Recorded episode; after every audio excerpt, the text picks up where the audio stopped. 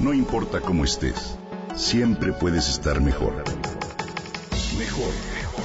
Con Vargas.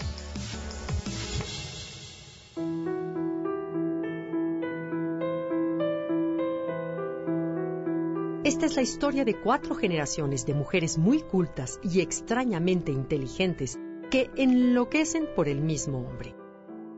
En distintas épocas de su vida y por distintas razones, las cuatro mujeres perderán la razón irremediablemente por el poeta.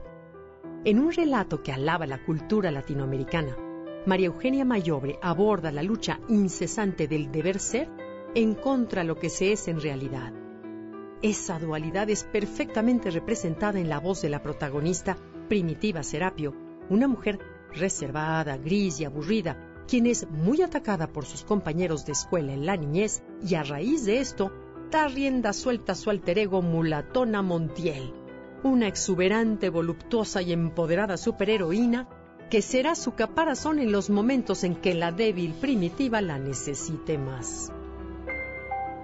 Primitiva sobrevive dividida entre estas dos identidades y cuando se hace consciente de que su descenso a la locura acaba de comenzar, decide contar la historia de su familia.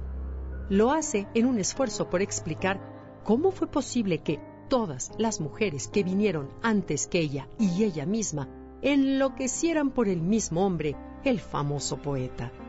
La figura del poeta pretende representar los distintos tipos de amor que podemos experimentar el de antaño que nos provoca una profunda nostalgia, el obsesivo que no nos suelta, incluso después de transcurrida una vida entera, el de la pareja procreadora y el de un compañero. La autora entretejerá esta frenética historia con la calidez y la exuberancia de un pueblo caribeño que tiene olor a mango, a coco y agua salada. Las frutas tropicales también ocuparán un papel protagónico. Sus formas, sus colores y su dulzura harán que la autora incluso se atreva a disertar que cree muy improbable que el pecado original se haya suscitado por una manzana, cuando existen otras mucho más seductoras como la guanábana, la parchita y obviamente la guayaba.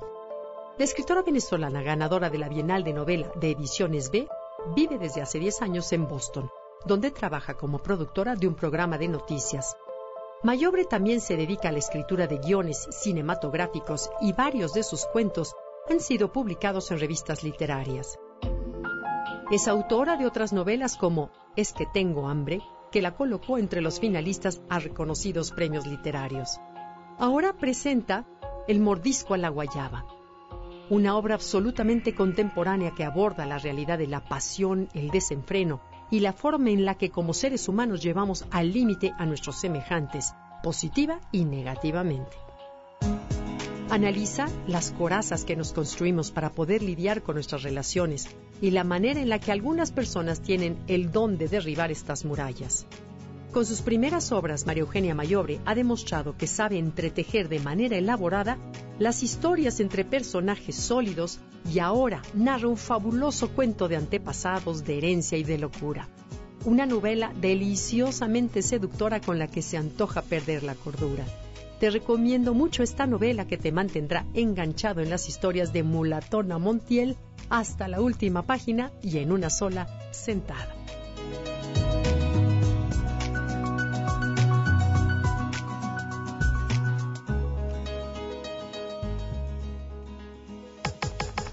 Comenta y comparte a través de Twitter. Gaby-Vargas. No importa cómo estés, siempre puedes estar mejor. Mejor, mejor. Con Vargas.